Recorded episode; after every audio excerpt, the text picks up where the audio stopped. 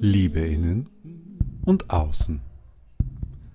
Es ist der 3. August 2004 und auf Liberty Island vor New York gelegen wird die Freiheitsstatue wieder für Besucher geöffnet, nachdem sie im Zuge der Anschläge vom 11. September 2001 für fast drei Jahre geschlossen worden war nachdem Präsident George Walker Bush, oder einfach Junior genannt, ein knappes Jahr davor auf einem Flugzeugträger frohlockt hatte, dass mit dem Sieg über den irakischen Diktator Saddam Hussein die Freiheit und Sicherheit der Welt wiederhergestellt worden sei, oder beinahe halt, ist es auch wirklich an der Zeit, den Menschen wieder Zugang zu verschaffen zur Freiheit, welche die Welt erleuchtet. So lautet der ursprüngliche Name der Statue. La liberté éclairant le monde. Französisch deshalb, weil der Erschaffer und Ideator der Skulptur ein waschechter Franzose gewesen war. Frédéric Auguste Bartholdi hatte sich in den Kopf gesetzt, den Amerikanern zum 100. Jahrestag der Unterzeichnung der Unabhängigkeitserklärung diese über 46 Meter hohe Darstellung der römischen Freiheitsgöttin zu schenken. Das hat dann nicht ganz geklappt, eingeweiht wurde Lady Liberty erst 1886. Einerseits, weil sich die Konstruktion etwas gar kompliziert darstellte und andererseits, weil zwischenzeitlich immer mal wieder das Geld zur Fertigstellung fehlte.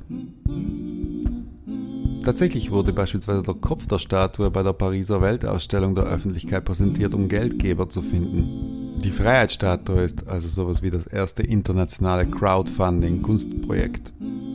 Bartholdi wollte der Statue zuerst gesprengte Ketten in die Hand geben, entschied sich dann aber für Fackel und Tafel mit dem Datum der Unabhängigkeitserklärung. Dafür steht Lady Liberty auf gesprengten Ketten. Was ich mich angesichts der Geschichte der USA allerdings frage, ist, was für eine Statue der liberale Bartholdi Ihnen wohl heutzutage widmen würde. Oh, see, can you see the dawn's early was so held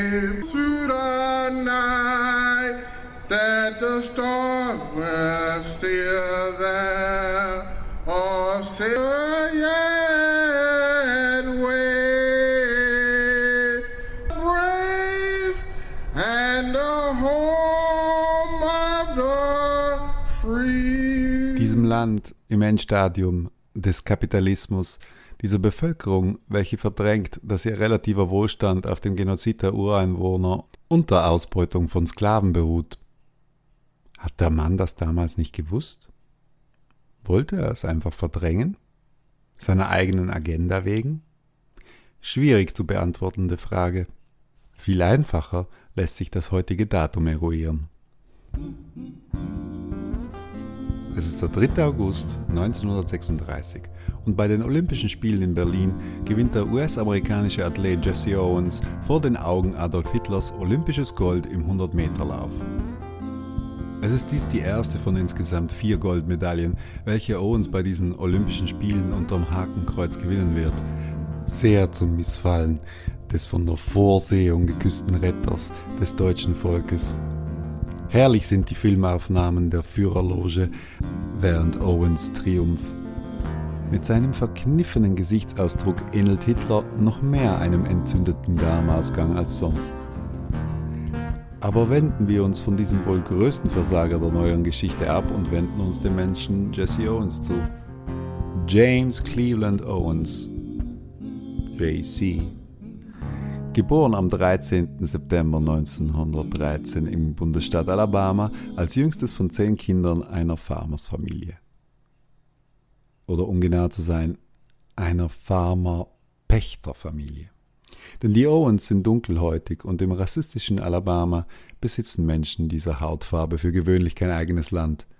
Bestenfalls kriegen sie es zur Bewirtschaftung verpachtet.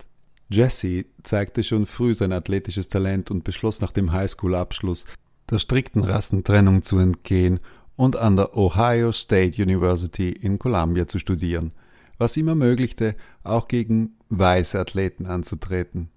Allerdings nur nördlich des Ohio Rivers. Bei allen Wettkämpfen südlich des Flusses musste Jesse zu Hause bleiben. Trotz seines Stipendiums, das er seines Talentes wegen von der Universität erhielt, musste er sich ein Zubrot verdienen, als Liftboy und Page. Am 25. Mai 1935 hatte Jesse Owens sage und schreibe fünf Weltrekorde aufgestellt bzw. egalisiert. In 45 Minuten. 100 Meter, 200 Meter, 200 Meter Hürden, Weitsprung. Nach dieser phänomenalen Leistung wurde Owens von keinem einzigen Journalisten interviewt und eine Zeitung tat ihn gar als Ohio State Negro ab. Der Junge lief und sprang, als wäre er von einem anderen Stern aus der Hotellobby an die Olympischen Spiele, bei denen er eigentlich gar nicht antreten wollte, in einem Land, das dunkelhäutige und jüdische Athleten diskriminierte. Nur auf Druck seines Trainers fuhr Jesse mit 382 anderen Athleten nach Berlin und schrieb dort Geschichte. Nach den Spielen wird Owens nach London zu weiteren Wettkämpfen geschickt, bricht diese aber ob der schlechten Bedingungen ab und macht sich auf die Rückreise in die USA, wo ihm als Strafe für sein Verhalten der Status als Amateur entzogen wird, weshalb er nicht mehr an den Veranstaltungen des Leichtathletikverbandes teilnehmen kann und mit 23 Jahren seine Karriere als aktiver Sportler beendet. Schließlich muss er Geld verdienen. Das tut er zunächst eher schlecht als recht. Er nimmt an Schauläufen teil, versucht Werbung zu machen, eröffnet eine Reinigung, verdient dann als Dirigent eines Jazzorchesters ein Vermögen, welches er anschließend gleich wieder verliert bei Spekulationen an der Börse. Erst zehn Jahre nach dem Ende des Zweiten Weltkrieges wird Jesse Owens vom Präsident Eisenhower zum Botschafter des Sports ernannt und verdient mit den nun eintrudelnden Werbeaufträgen endlich etwas Geld mit seinem Ruf als einmaliger Athlet. Mit nur 66 Jahren stirbt der Kettenraucher Owens an Lungenkrebs. Meine Fresse, was für eine Geschichte. Und bis heute hält sich diese Legende, dass dunkelhäutige Menschen einfach von der Natur bevorteilt werden in der Athletik. Dass die oftmals übermenschlichen Leistungen daher rühren könnten, dass man sie in anderen Bereichen einfach nicht ranlässt und der Sport das einzige Betätigungsfeld ist, in dem sie Anerkennung erfahren, kommt uns Tapferen und Freien ja nicht in den Sinn. Selbst wenn wir, du und ich, keine Rassisten sind, sitzen wir doch oftmals auf dem ganz falschen Dampfer. Oder aber steuern den richtigen in die falsche Richtung. Gutes Stichwort. Es ist der 3. August 1492 und im andalusischen Huelva stechen drei Schiffe in See, deren Kommandant sich in den Kopf gesetzt hat, so lange westwärts zu segeln, bis er in Indien ankommt gelingt ihm dann nicht so ganz, dafür so einiges anderes. Natürlich weißt du, dass ich von Christopher Columbus spreche. Aber weißt du auch, warum er sich an diesem Tag mit drei Segelschiffen auf den Weg über den Atlantik macht? Die Königreiche Spanien und Portugal liefern sich zu dieser Zeit eine Art Wettkampf darum, wer am kostengünstigsten an die Kostbarkeiten aus Indien und China kommt. Seide und Gewürze. Diese wurden seit geraumer Zeit über den Landweg nach Europa gebracht und mittendrin liegt das Osmanische Reich, welches sich erdreistet, Zölle für die Durchfahrt zu erheben. Nur ein paar Jährchen zuvor hatte der Portugiese Bartolomeu Dias bei einer streng geheimen Entdeckungsfahrt Afrika umrundet und somit einen möglichen, wenn auch umständlichen Seeweg nach Indien eröffnet. Diesen, nennen wir es mal Wettbewerbsvorteil auszugleichen, indem er nun eine Westroute nach Indien finden würde, hatte sich der Italiener Kolumbus in den Kopf gesetzt. Außerdem machte die Schiffskonstruktion Fortschritte und erlaubte somit Fahrten aufs offene Meer. Und schließlich war Kolumbus schon vor über 500 Jahren einigen zeitgenössischen Schwurblern und Aluhüten voraus und wusste, die Erde ist eine Kugel. Also fahren wir mal los, dann schauen wir mal und werden schon sehen. Dass er dabei auf einen den Europäern bis anhin unbekannten Kontinent stoßen wird, kann er ja nicht wissen.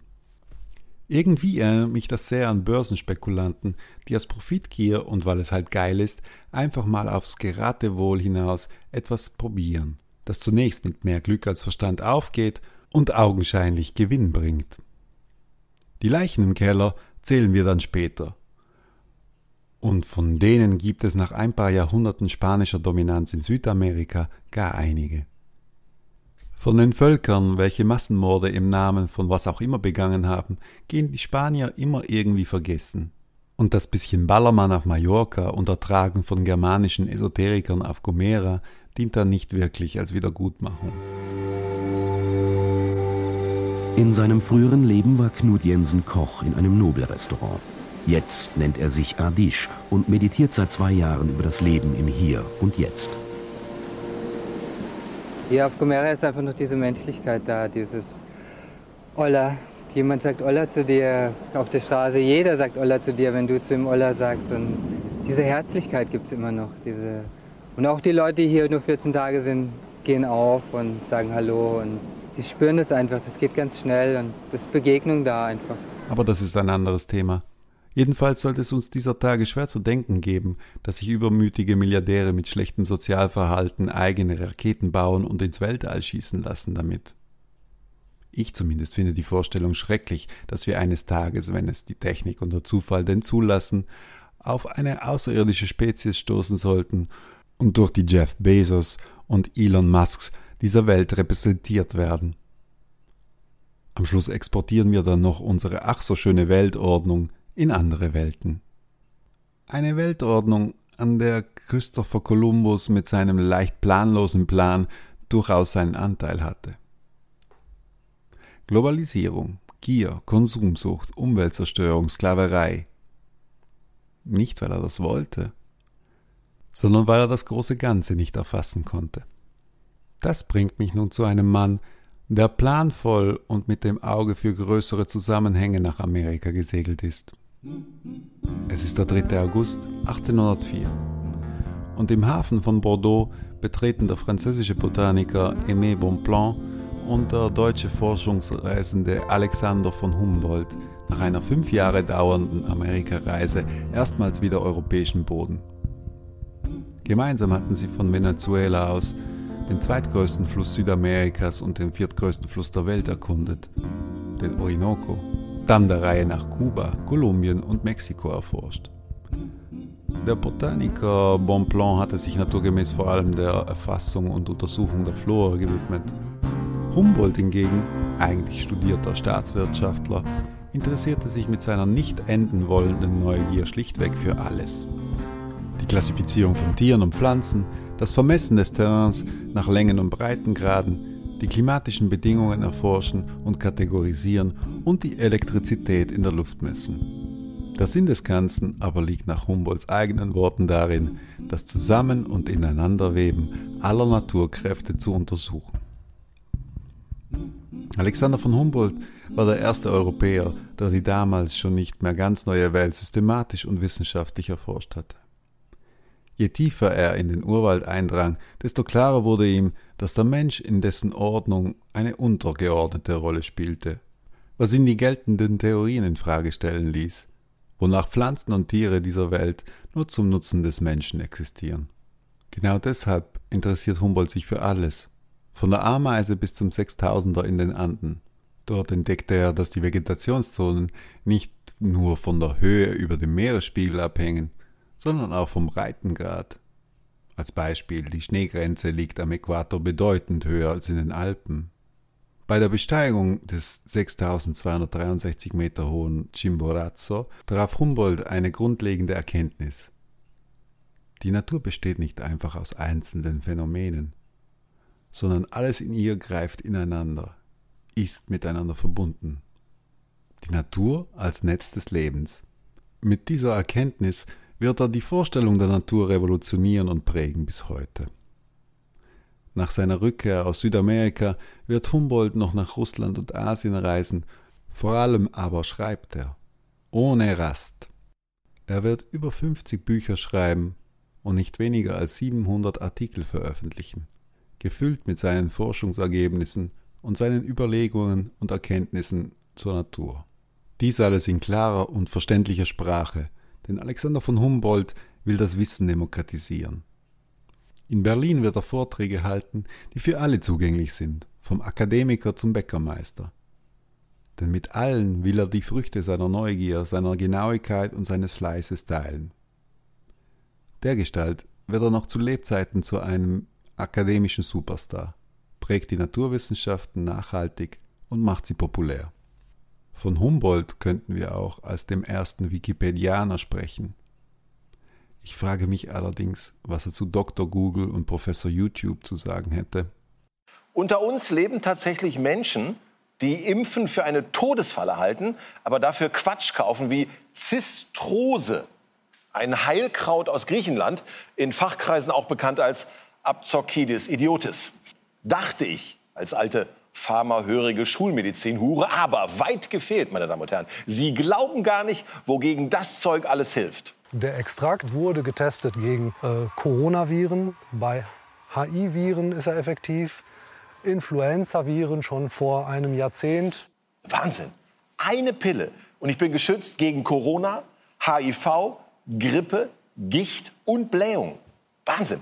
Müssen Sie sich unbedingt nicht merken. Zistrose, verkauft als Lutschpastille, erhältlich in den Geschmacksrichtungen Uso und Tzatziki. Ich kann mich in eine Badewanne voller Viren legen. Ich kann mich mit Viren einschmieren. Das, was im Zistus drin ist, von den Wirkstoffen, das ist vom Prinzip her wie ein Schutzfilm, was sich um Viren legen kann. Ja, das heißt, äh, ganz blöd gesagt, das ist wie so ein Kondom fürs Virus. ja, klingt erstmal überzeugend und total logisch, aber in der Praxis ist es leider wahnsinnig mühsam, jedem Virus einzeln ein Kondom überzuziehen, weil Viren sind ja sehr klein. Ne? AstraZeneca bleibt liegen, aber Virenpräser werden gekauft. Mein Gott. Oder hier, äh, kennen Sie schon MMS, Miracle Mineral Supplement. Zu Deutsch ätzende teure Scheiße. Chlorbleiche.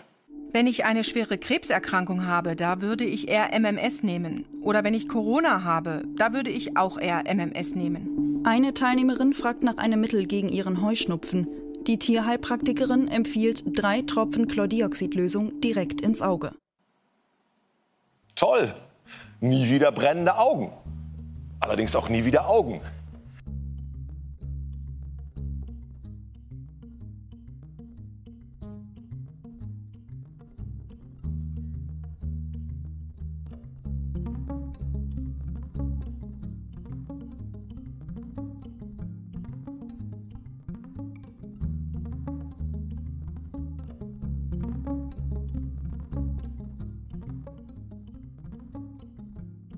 Es ist der 3. August 2021. Es ist der 215. Tag des Jahres und es verbleiben noch 150 Tage bis zum Ende dieses Jahres. Und ich bin ganz ehrlich, ich habe sie voll. Auf Hochdeutsch würde man etwas unelegant von voller Schnauze sprechen. In meinen etwas südlicher gelegenen Breitengraden sind es, nicht weniger unelegant, die Eier, welche zu platzen drohen. Jedenfalls habe ich genug davon, dass Glauben mit Wissen gleichgesetzt wird.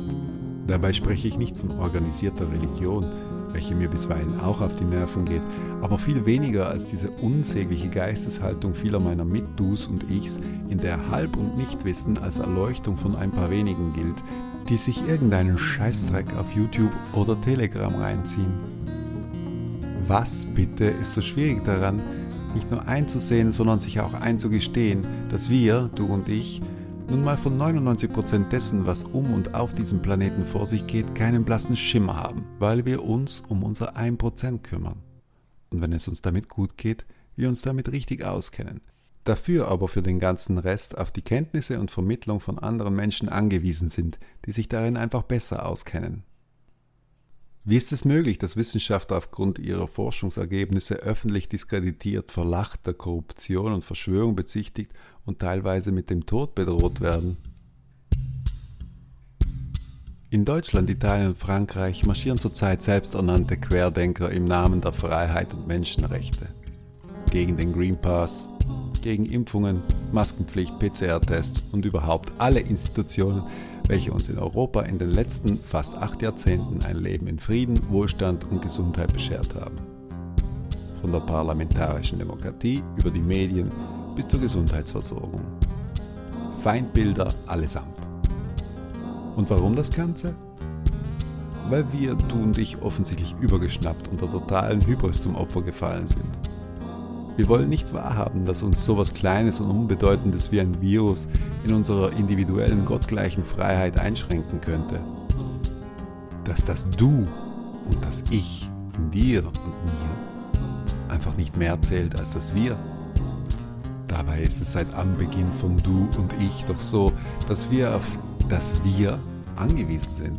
Von der Wiege bis zur Bahre und vor allem auf dem mal kurvigen und mal steinigen Weg dazwischen. Wir hängen hier alle zusammen, ob wir wollen oder nicht. Und wenn wir sie denn einigermaßen erfreulich gestalten können, wird diese Verbundenheit uns vielleicht noch den Hintern retten. Oder glaubst du, dass dich die Hitzewelle in Kanada, der Tornado in Tschechien, die Waldbrände in Griechenland, das schmilzende Eis auf Grönland und der steigende Meeresspiegel in der Südsee nichts angehen? Dass sie in den nächsten Jahren keinen Einfluss haben werden auf deine glorreiche individuelle Lebensführung? Konsequenterweise müsstest du jetzt schon auf der Straße sein, um gegen aufziehenden Starkregen, rutschende Hänge, vertrocknende Böden und überhaupt beschissenes Wetter zu demonstrieren. Querdenker, was für ein Euphemismus. Querbalken triffst das schon eher. Von der einen Schläfe zur anderen. Ein esoterisch-narzisstischer Querbalken. Die mitmarschierenden rechtsextremen Einzeller lasse ich mal außen vor. Die sind auch nicht die wirkliche Gefahr für unser friedliches Zusammenleben. Aber wenn jeder individualistische Furz gleich viel wert sein soll wie Forschung, Fakten und Zahlen, befinden wir uns jenseits jeden demokratischen Diskurses. Insofern bin ich zwar gegen eine allgemeine Impfpflicht, sehr wohl aber für den Green Pass und darüber hinaus für ein alljährliches Attest, nicht von funktionalem Analphabetismus befallen zu sein. Wieso sollten du und ich, wenn wir den Unterschied zwischen Peer Review und YouTube nicht verstehen, wahlberechtigt sein? Die gefährlichste Weltanschauung ist die Weltanschauung derer, die die Welt nie angeschaut haben. Dieser Satz wird gern Alexander von Humboldt zugeschrieben. Ob zu Recht oder nicht, kann leider nicht schlüssig belegt werden. Aber nach allem, was wir von ihm wissen, können wir davon ausgehen, dass er ihm nicht widersprechen würde. Alexander von Humboldt, das war ein wirklicher Querdenker, der über den eigenen Tellerrand hinausgesehen hat. In Venezuela und im Dschungel wird er bis heute von den Indios und von ihnen abstammenden Menschen verehrt. Nicht so sehr seiner Forschung wegen, sondern weil er sich für sie eingesetzt und sich klar gegenüber den spanischen Missionaren, welche sie ausbeuteten und ermordeten, positioniert hatte. Ebenso verabscheute er den Sklavenhandel und die Sklaverei als Ganzes. In seinen auf das Große und Ganze gerichteten Augen war sie wieder die Natur, in der ja alles zusammenhängt. Und der Mensch macht da keine Ausnahme.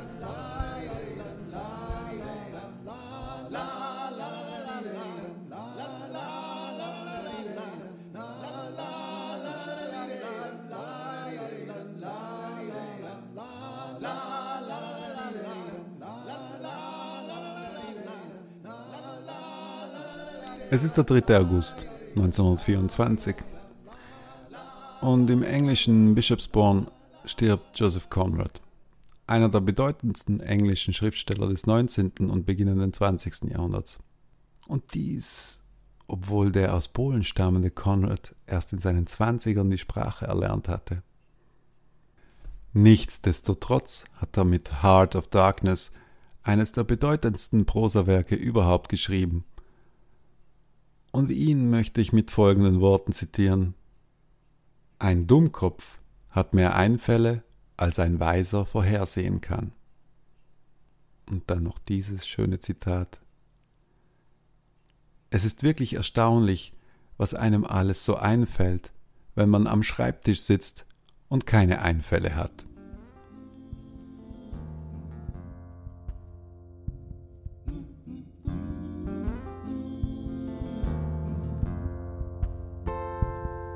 In diesem Sinne möchte der zurzeit leicht einfallslose Dummkopf am Mikrofon diese Folge von Geschichten braucht keiner beenden und versprechen, dass es in der nächsten um interessantere Dinge gehen wird. Es ist der 3. August 2021.